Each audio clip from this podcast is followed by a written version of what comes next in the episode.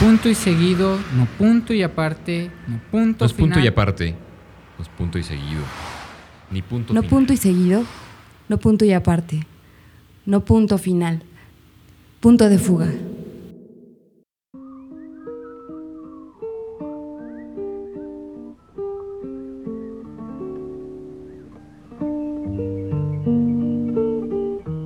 Mi pueblo, mi poema. Mi pueblo, mi poema crecen juntos como crece en el fruto el nuevo árbol. En mi pueblo va naciendo mi poema como en el cañaveral nace verde el azúcar. En mi pueblo el poema está maduro como el sol en la garganta del futuro. Mi pueblo en mi poema se refleja como la espiga se funde en la tierra fértil. Devuelvo al pueblo aquí su poema, no como quien lo canta, sino como quien lo planta.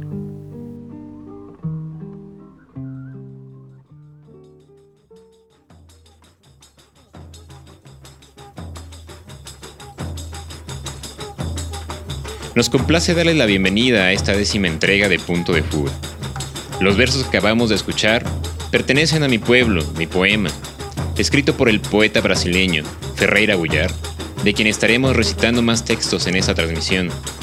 Los poemas elegidos pueden hallarse en diferentes portales y sitios web, bajo sus respectivas traducciones. Editorial Omega Alfa, a través del cuaderno de poesía crítica número 103, pone al alcance de los lectores una compilación de Ferreira Gullar bastante recomendable. De igual forma nos estaremos refiriendo a varios ensayos que se han escrito en torno a su obra, entre los que destacan 2 y 2, 4, Ferreira Gullar, Militancia y Creación Artística en Brasil en tiempos de dictadura, escrito por Katia Paranos, y La Poesía Impura de Ferreira Gullar, escrito por José Manuel Caballero Bonal. Todas estas fuentes pueden ser descargadas de manera gratuita en internet para todos aquellos que quieran ahondar más en el tema. Ferreira Gullar es el seudónimo de José Rdivamar Ferreira, nacido en septiembre de 1930, ciudad de São Luís, distrito de Maranhão, en Brasil. Desde los 17 años de edad, publica sus versos como Ferreira Gullar, ejemplo de ello, el libro titulado Un poco arriba del suelo, visto a la luz en 1949. A partir de entonces, Gullar comienza a colaborar en diferentes revistas de su localidad, tales como el Diario de Saulís, y posteriormente fija su residencia en Río de Janeiro, donde escribe la mayor parte de sus estudios literarios de crítica y estética, así como ensayos y trabajos periodísticos. Cabe destacar su colaboración en un show teatral llamado Opinión, donde según el propio Gullar logra afianzar su militancia política a través de la dramaturgia.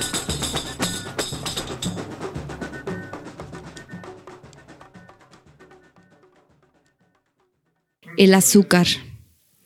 El blanco azúcar que endulzará mi café en esta mañana de Ipanema no fue producido por mí, ni surgió por milagro del azucarero. Lo veo puro y agradable al paladar, como beso de muchacha, agua en la piel, flor que se disuelve en la boca. Pero no fui yo quien fabricó este azúcar. Este azúcar viene de la tienda de la esquina, pero tampoco lo hizo Oliveira, dueño del establecimiento. Este azúcar viene de una fábrica azucarera de Pernambuco o del estado de Río, aunque tampoco lo produjo el dueño de la fábrica. Este azúcar era caña y viene de los extensos cañaverales que no nacen por casualidad en la falda del valle.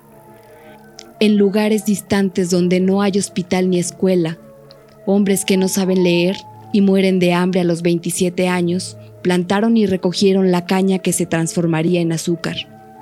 En fábricas oscuras, hombres de vida amarga y dura produjeron este azúcar, blanca y pura, con la que endulzo mi café esta mañana en Ipanema.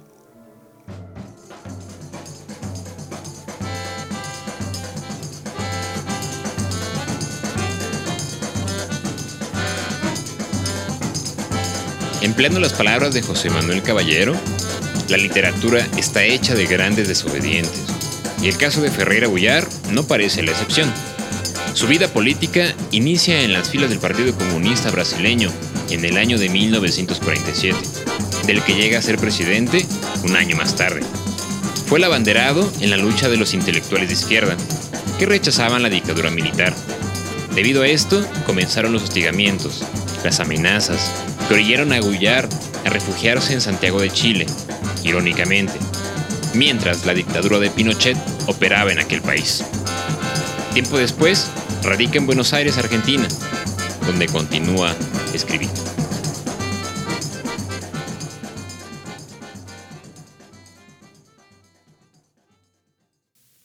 En el mundo hay muchas trampas. En el mundo hay muchas trampas y lo que es trampa puede ser refugio y lo que es refugio convertirse en trampa. Tu ventana, por ejemplo, abierta al cielo y una estrella te dice que el hombre no es nada, o la mañana espumando en la playa, golpeando antes de Cabral, antes de Troya. Hace cuatro siglos Tomás Bequimau tomó la ciudad, creó una milicia popular y después fue traicionado, preso, ahorcado. En el mundo hay muchas trampas y muchas bocas diciéndote que la vida es poca, que la vida es loca. ¿Y por qué no la bomba? Te preguntan, ¿por qué no la bomba? para acabar con todo ya que la vida es loca. Sin embargo, miras a tu hijo, el chiquito, que no sabe, que valiente se adentra en la vida y que quiere la vida y busca el sol, la bola. Fascinado ve el avión e indaga e indaga. La vida es poca la vida es loca. No hay sino ella. Y no te mataste. Esa es la verdad. Estás preso a la vida como en una jaula. Estamos todos presos en esta jaula que Gagarín fue el primero en ver desde afuera y decirnos, es azul. Y ya lo sabíamos, tanto que no te mataste y no vas a matarte y aguantarás hasta el fin. Lo cierto es que en esta jaula están los que tienen y los que no tienen. Están los que tienen tanto que solitos podrían alimentar a la ciudad y los que no tienen siquiera para el almuerzo de hoy. La estrella miente, el mar engaña. De hecho, el hombre está preso a la vida y necesita vivir.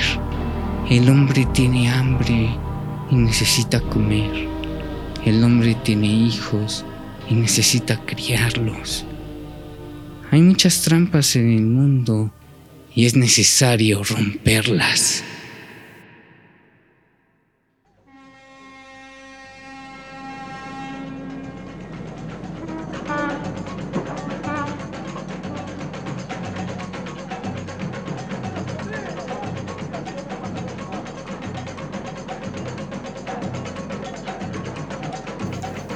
En Río de Janeiro, durante el año de 1954, es publicado su célebre libro Lucha Corporal. Por esas mismas fechas redacta el manifiesto de la poesía concreta brasileña y comienza a escribir para el diario Carioca, el Jornal do Brasil. Su actividad artística es muy fecunda. En palabras de Katia Paranos, en el año de 1958 redacta el famoso manifiesto Neoconcreto y causa gran escándalo entre los intelectuales brasileños. Este documento fue firmado por otros artistas de izquierda, como el escultor Amílcar de Castro, el escultor y pintor Luisio Carvalho, el pintor Franz Heisemann, el artista neoconcreto Helio Ortizica, la artista Ligia Clark, cofundadora del movimiento neoconcreto, Ligia Pape, una artista concreta y futurista, y el poeta Reinaldo Jardim. El escritor dramaturgo radicado en Brasil, Theon Spanudis. Después de esas vislumbres vanguardistas, al escribir estos manifiestos bastante importantes para comprender el origen del arte contemporáneo en Brasil, A inicios de los años 60, Ferreira Gullar forma parte del Centro Popular de Cultura. En esta época es cuando su verdadera vida como intelectual revolucionario da comienzo.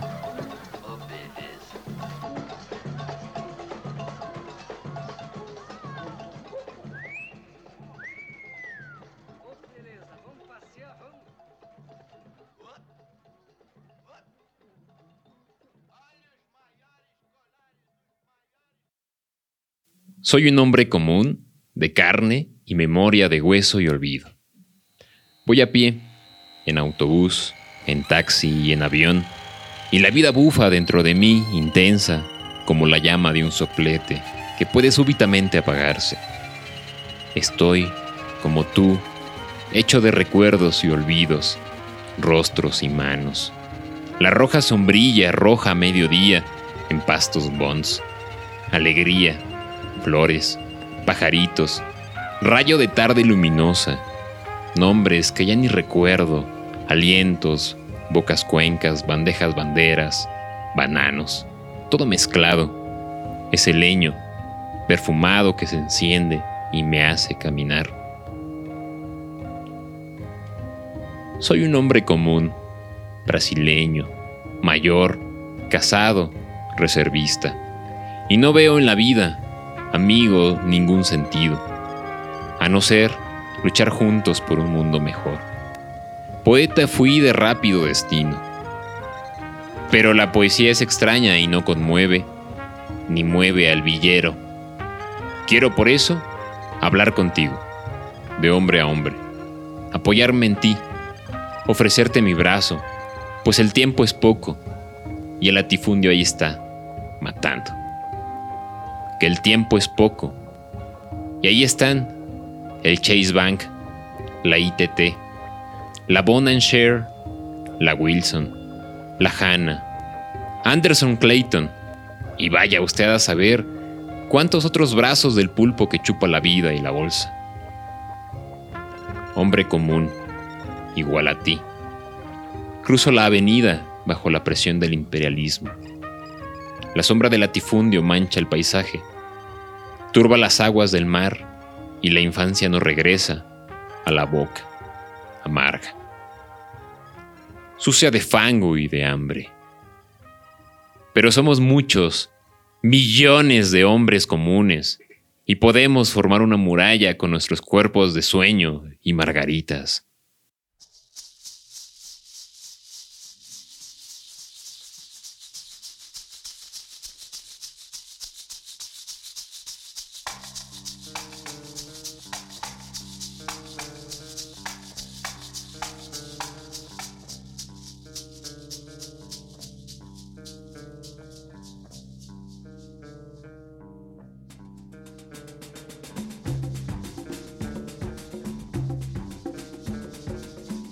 En el año de 1963 sale a la luz su polémica obra Cultura puesta en cuestión, donde queda impresa su faena como militante.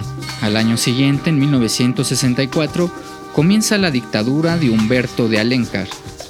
Desde entonces sucederían otras dictaduras en Brasil, tales como las de Arthur da Costa e Silva, Emilio Medici, Ernesto Geisel, João Figueiredo quien hasta llegar el año de 1985 cede el poder al militante Tancredo Neves, quien muriera a los pocos días de asumir el cargo como presidente electo. Del libro de Ferreira Gullar, Cultura puesta en cuestión, fue quemado por militares todo el tiraje de una edición publicada por la Unión Nacional de los Estudiantes, con palabras del propio Ferreira Gullar, durante el año de 1964 el Centro Popular de Cultura incidió en el cine, la música, la poesía y el teatro brasileños. Claro que no alcanzamos nuestro anhelo, que era hacer la revolución, pero por lo menos logramos hacer que la realidad brasileña recibiera más atención de nuestros artistas.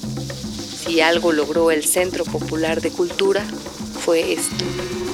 Estimular al intelectual brasileño, en general, a pensar sobre la realidad de su propio país.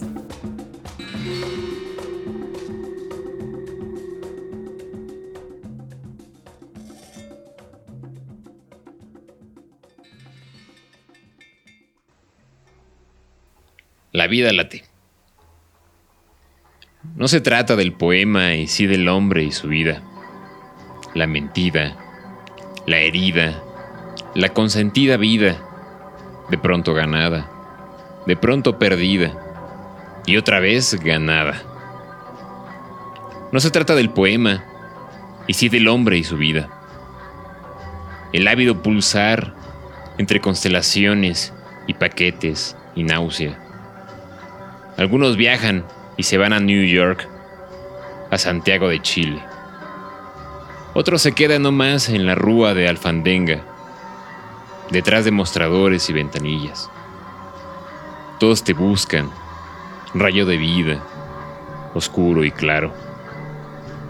Que eres más que el agua en el césped y el baño de mar, que el beso en la boca, más que la pasión en la cama. Todos te buscan y solo algunos te encuentran. Algunos te encuentran y te pierden. Otros te encuentran y no te reconocen. Y están los que se pierden por encontrarte. Oh destino. Oh verdad. Oh hambre de vida. El amor es difícil, pero puede brillar en cualquier parte de la ciudad. Y estamos en la ciudad, bajo las nubes y entre las aguas azules. La ciudad, vista desde lo alto, es fabril e imaginativa. Se entrega entera como si estuviera acabada. Vista desde lo alto, con sus barrios, calles y avenidas, la ciudad es el refugio del hombre, pertenece a todos y a nadie. Pero vista de cerca, la ciudad revela su turbio presente, su carnadura de pánico, la gente que va y viene, que sube y baja, que entra y sale y pasa sin reír, sin hablar, entre gases y pitazos. la oscura sangre urbana movida por intereses. Es la gente que pasa sin hablar y está llena de voces y ruinas. ¿Eres Francisco? ¿Eres Antonio? ¿Eres Mariana? ¿Dónde ocultaste el verde resplandor de los días? ¿Dónde ocultaste la vida que en tus ojos se borra apenas brota? Y pasamos cargados de flores sofocadas, pero adentro, en el corazón, yo lo sé. La vida late. Subterráneamente. La vida late. En Caracas. En Harlem. En Nueva Delhi. Bajo las penas de la ley. En tu pulso. La vida late.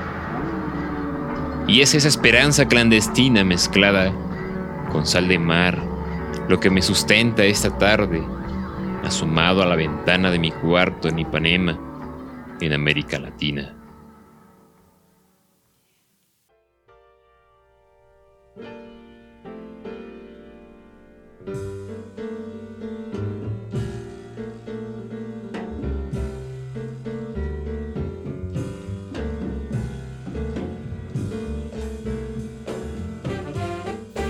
José Manuel Caballero sigue diciendo en su ensayo, Ferrera Gullar utiliza un singular aparato lingüístico donde se mezclan las gramáticas de vanguardia y las formas coloquiales, el alarde culto y el regusto popular. Esto queda constatado en los poemas anteriores que dimos lectura, La vida late y Hombre común, donde también pareciera que el poeta deja su estrado de elevación espiritual para adentrarse en las realidades distópicas de su entorno. Los elementos coloquiales del lenguaje son un recurso de la poesía subversiva, pues convierten en evidencias reales lo que solo media entre palabras. Ferreira Gullar supo que la gran empresa de culturalización nacional no se podía llevar a cabo de manera individual, así que comenzó a inmiscuirse en el mundo del teatro. Como ya se mencionó antes, Gullar destaca por su colaboración en el show Opinión, donde se ponen a escena varios de sus textos.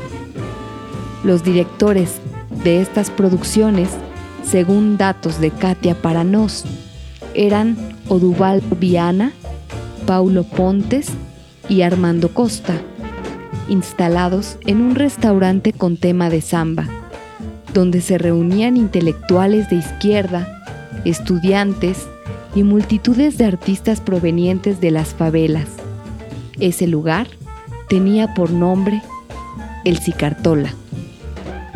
El show Opinión tiene tanto éxito porque confronta las dictaduras del tiempo en que se mantiene activo, mediante una forma ingeniosa y satírica a la vez. Logra producir teatro político de alta calidad, junto con otras actividades culturales, contundentes para despertar la conciencia política de una nación oprimida. Tanto fue el éxito del show Opinión que en el año de 1966 una nueva producción llega a apropiarse de la cartelera. Tenía por nombre Libertad, Libertad, que bajo la dirección de Gianni Rato es puesto en escena un guion escrito por Ferreira Gullar y Oduvaldo Viana, llamado Si corremos, el bicho nos atrapa, si quedamos quietos, nos come. Esta obra contemporánea hace referencia al dictador como el bicho y resulta ser la más popular de Brasil. Aún en nuestros días, cuando las dictaduras siguen teniendo sus garras metidas en la selva amazónica.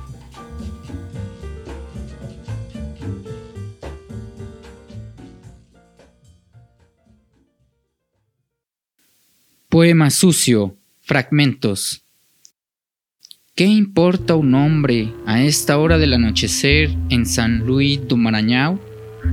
En la mesa del comedor bajo una luz de fiebre entre hermanos y padres dentro de un enigma? ¿Por qué importa un hombre debajo de este techo de tejas mugrientas, vigas a la vista entre sillas y mesa entre una cristalera y un armario ante tenedores y cuchillos y platos de losa que se rompieron ya? No sé de qué tejido está hecha mi carne, este vértigo que me arrastra por avenidas y vaginas entre olores de gas y orina, consumiéndome como una antorcha cuerpo sin llama, o dentro de un ómnibus, o en el vientre de un Boeing 707 sobre el Atlántico, sobre el arco iris perfectamente fuera del rigor cronológico, soñando. Tenedores herrumbrados, cuchillos ciegos, sillas agujeradas, mesas gastadas, mostradores de almacén, piedras de la calle de los placeres, casas de cornisas cubiertas de limo, muros de musgo, palabras dichas a la mesa del comedor.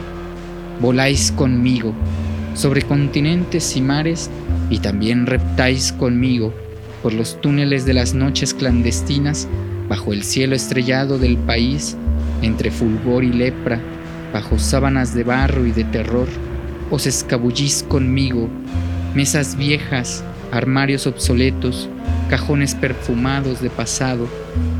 Dobláis conmigo las esquinas del susto y esperáis, esperáis, esperáis que llegue el día y después de tanto, ¿qué importa un nombre? Te cubro de flor, muchacha, y te doy todos los nombres del mundo. Te llamo aurora, te llamo agua, te descubro en las piedras de colores, en las artistas de cine, en las apariciones del sueño. En la canasta, en el huerto, en la tierra negra, crecían plantas y rosas. ¿Cómo puede el perfume nacer así? Del barro en el cordón de las veredas, del agua de las cloacas crecían plantas de tomate, en las cornisas de las casas crecían yuyos más verdes que la esperanza o el fuego de tus ojos. Muchos, muchos son los días en un solo día, fácil de entender pero difícil de penetrar, en el núcleo de cada uno de esos muchos días, porque son más de lo que parecen, pues días otros hay y había en aquel día del aljibe, de la chacra, también dentro y fuera, porque no es posible establecer un límite a cada uno de esos días de fronteras impalpables, hechos de, por ejemplo, frutas y hojas, frutas que en sí mismas son un día, de azúcar haciéndose en la pulpa o abriéndose ya los otros días que están en torno como un horizonte de trabajos infinitos. Pero también cuando uno despierta temprano y se queda acostado, barruntando el proceso del amanecer, los primeros pasos en la calle, los primeros ruidos en la cocina, hasta que de gallo en gallo un gallo pegado a nosotros estalla en la huerta y la canilla de la pileta del patio desata a chorros la mañana.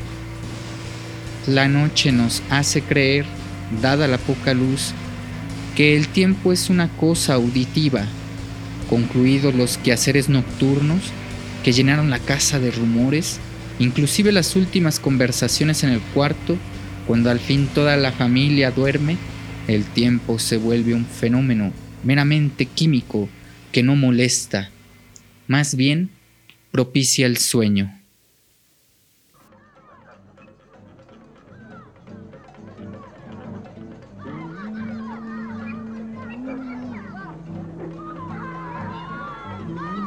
Lo que acabamos de escuchar son algunos fragmentos del libro de Ferrer Agullar titulado Poema Sucio, escrito durante su exilio en Argentina, en el año de 1975. La traducción del portugués al español de estos versos estuvo a cargo de Alfredo Fresia, en un documento de descarga gratuita, entre los archivos del portal Inventar un pájaro, literatura para compartir, de este poema sucio, cabe señalar que se trata del libro más famoso del autor, un poema de largo aliento, considerado como una de las piezas más genuinas de nuestras letras latinoamericanas. Para el investigador, José Manuel Caballero, en su ensayo La poesía en pura de Ferrer Agullar, asegura que Poema Sucio contiene multitud de registros humanos y literarios y supone un ejercicio torrencial de crítica de la vida y consecutivamente de autocrítica.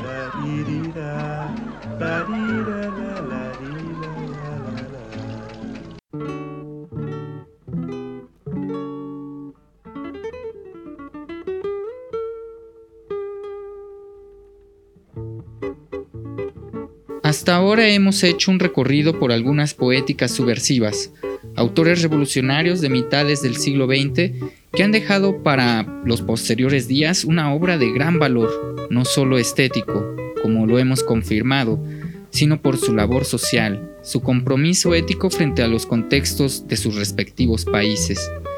En punto de fuga, esperamos que este autor haya sido de su grato interés. Esto solo ha sido una breve muestra del gran ingenio poético de Ferreira Gullar. Si quieren seguir leyéndolo, basta buscar la antología de Ferreira Gullar editada por Arquitrave. Descárguenla gratuitamente de internet. Sigan atentas y atentos a nuestras próximas transmisiones.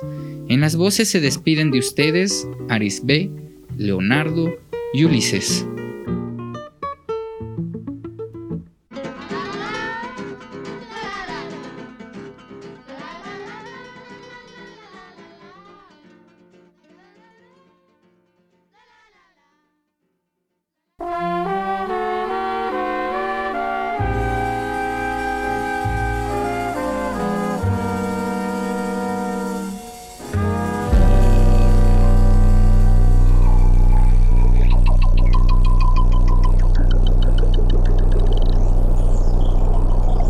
Mayo 1964. En la lechería, la tarde se reparten yogurts, cuajadas, vasos de leche y en el espejo mi rostro.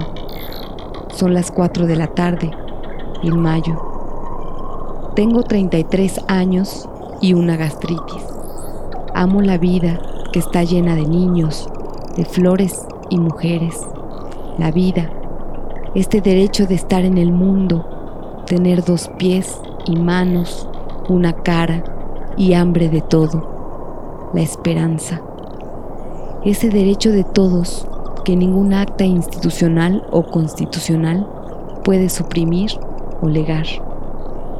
Pero cuántos amigos presos, cuántos en cárceles oscuras donde la tarde hiede a orina y terror hay muchas familias sin rumbo esta tarde, en los suburbios de hierro y gas, donde juega abandonada la infancia de la clase obrera. Aquí estoy, el espejo no guardará la marca de este rostro.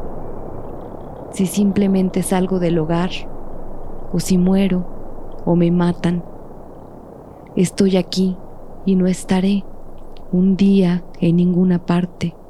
¿Y qué importa? La lucha común me enciende la sangre y me golpea el pecho como la patada de un recuerdo.